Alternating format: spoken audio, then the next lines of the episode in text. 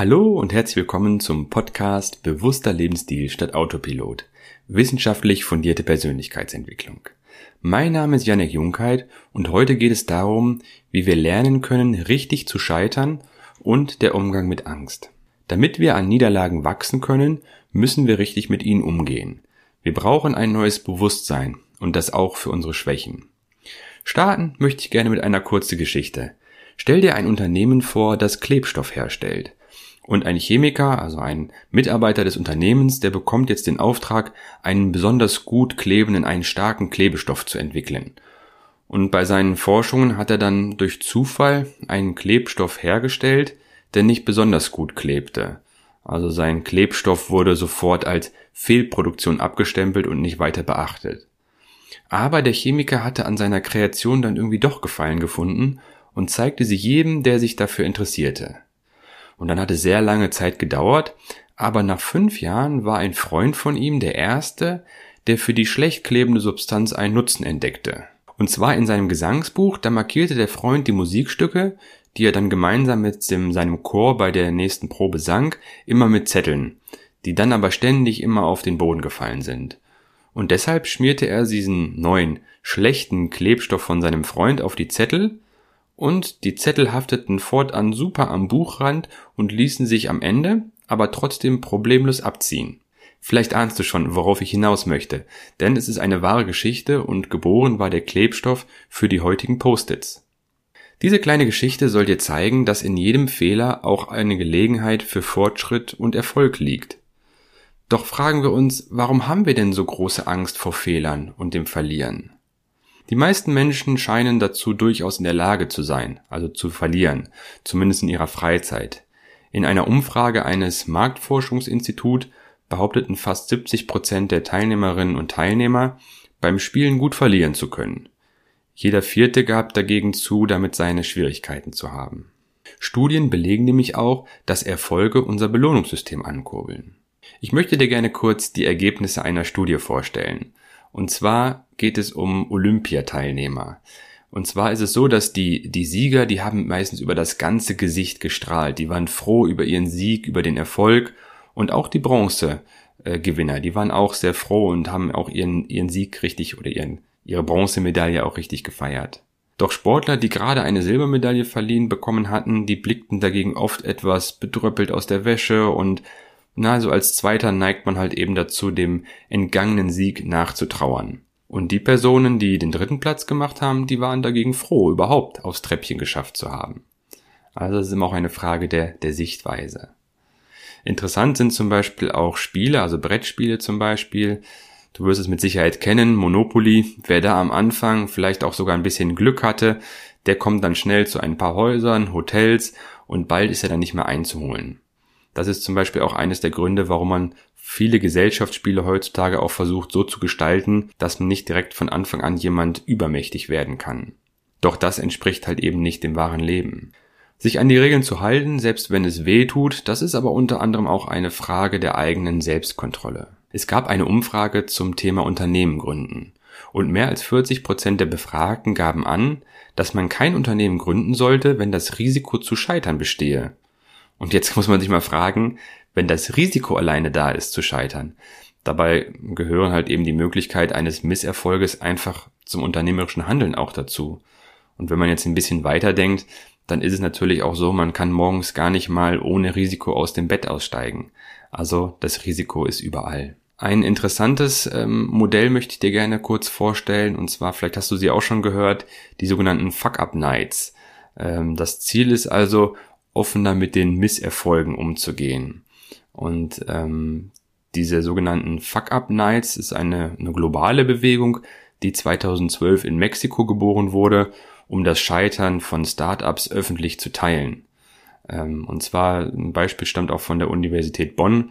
Dort fand zum Beispiel am 10. Dezember 2020 zum zweiten Mal diese sogenannte Fuck-Up-Night statt, und da haben dann halt eben Studierende von ihren geplatzten Karriereträumen und der Zeit danach erzählt.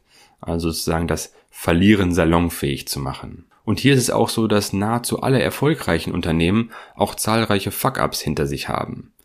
Hier nur einige Beispiele. Zum Beispiel Thomas Edison, benötigte mehr als 10.000 Versuche, um die Glühbirne zu erfinden. Befragte man ihn dann zu seinem Scheitern, so sagte er nur, ich kenne etwa 9000 Wege, wie es nicht funktioniert. Und dann frag dich vielleicht mal selber, wann hättest du aufgegeben? Nach dem zehnten Versuch, nach dem tausendsten Versuch oder nach dem fünftausendsten Versuch? Auf jeden Fall hat Thomas Edison den zehntausendsten Versuch gemacht und erfolgreich die Glühbirne erfunden. Steve Jobs wurde von seinem eigenen Unternehmen gefeuert. Später sagte er, er habe es nicht sehen können, aber es war so ziemlich das Beste, was ihm passieren konnte. Oder auch Steven Spielberg, der wurde dreimal aus der Filmschule geworfen, bevor er dann seinen Durchbruch hatte. Also hier meine Empfehlung an dich, lese Biografien von erfolgreichen Menschen. Du wirst sehen, dass viele dieser Menschen sehr, sehr oft gescheitert sind, aber vielleicht ist das sogar der entscheidende Erfolgsfaktor. Scheitern, aufstehen, weitermachen und erfolgreich werden.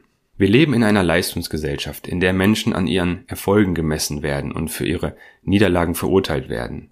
Und das in kaum einem anderen Land der Welt werden Misserfolge so sehr geächtet wie hier in Deutschland. Gerade den Deutschen wird eine sehr negative Einstellung auch zu beruflichen Misserfolgen nachgesagt. Also häufig sagen sie sich, wenn ich mich nur gut genug anstrenge, dann passieren mir keine Fehler. Aber das Geheimnis der Stehaufmännchen ist, dass sie negative Gedanken schneller abstellen können. Also sie sagen sich, ich habe versagt, aber ich bin kein Versager. Doch nun müssen wir auch noch einen entscheidenden Unterschied klären, und zwar der Unterschied zwischen Angst und Scheitern. Denn die Angst ist sozusagen, ja, die Angst, das Gefühl vor dem Ereignis. Und die Gefahr, die ist sozusagen bei dem Ereignis selber. Mutig sein bedeutet also, trotz Angst ins Handeln zu kommen. Je mehr wir versuchen, dann die Angst zu verdrängen, desto stärker wird sie. Wir können also Angst nicht wirklich verdrängen, sondern wir können sie aber durch Dankbarkeit überstrahlen.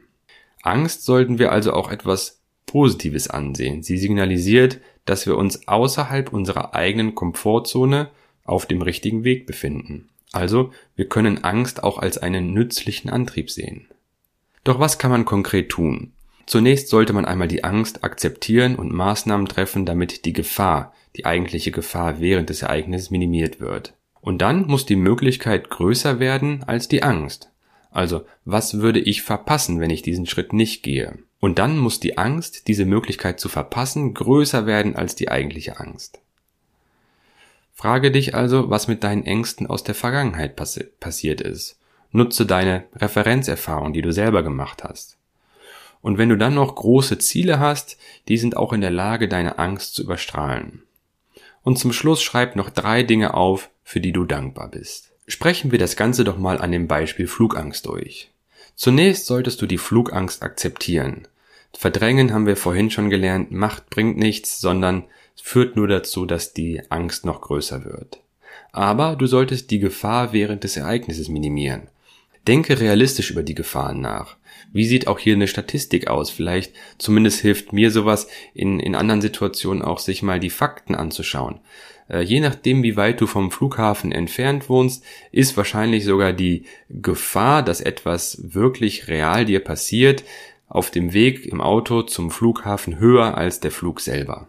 Dann musst du dir überlegen, was würdest du denn verpassen, wenn du nicht fliegen würdest. Also die schönen Strände, die neuen Freundschaften, das leckere Essen, die neuen Kulturen. Also du musst sozusagen die Angst muss größer werden, die Möglichkeit zu verpassen, als die eigentliche reale Flugangst. Und zwar sagst du dir, die Angst, diese neuen Kulturen und Gegenden nicht kennenzulernen, muss größer werden als die Angst. Frage dich zum Beispiel, was würdest du am Ende deines Lebens verpasst haben, wenn du aufgrund einer Angst, jetzt nehmen wir mal das Beispiel Flugangst, nicht diese neuen Kulturen, die Gegenden oder auch die neuen Freundschaften und die, die schönen Strände nicht sehen könntest. Also setze dir auch ein Ziel. Du möchtest gerne fremde Sitten und Völker kennenlernen zum Beispiel. Und dann zum Schluss notierst du noch drei Dinge, für die du dankbar bist. Das kann zumindest dir dazu beitragen, mit Ängsten umzugehen. Zum Schluss möchte ich dich noch bitten, stell dir mal eine Geschichte vor. Du bist ein großer Unternehmer, hast eine große Firma mit vielen Mitarbeitern und ein junger Mitarbeiter, der verlor die Kontrolle über ein Projekt und bescherte deinem Unternehmen einen Schaden von 600.000 Dollar. Wie würdest du hier entscheiden? Es ist eine reale Geschichte, und zwar der IBM-Gründer Tom Watson, der verkündete zu seiner Überraschung zu dem Mitarbeiter, ich habe gerade 600.000 Dollar in ihre Weiterbildung investiert, warum sollte ich sie jetzt entlassen? Doch, wie wärst du damit umgegangen? Thomas Watson, der Gründer von IBM, hat es dann mal in einem Zitat auf den Punkt gebracht. Um erfolgreich zu werden, musst du deine Fehlerquote verdoppeln. Das ist auch schon der Schluss dieser Podcast-Folge. Habe also keine Angst vor dem Scheitern. Versuche die Angst, die Möglichkeit zu verpassen, größer werden zu lassen als die eigentliche Angst und mach dir immer wieder in der jeweiligen Situation den Unterschied zwischen Angst und Gefahr deutlich. Ich danke dir fürs Zuhören, freue mich wie immer auf nächste Woche. Liebe Grüße, bis dann, dein Janek.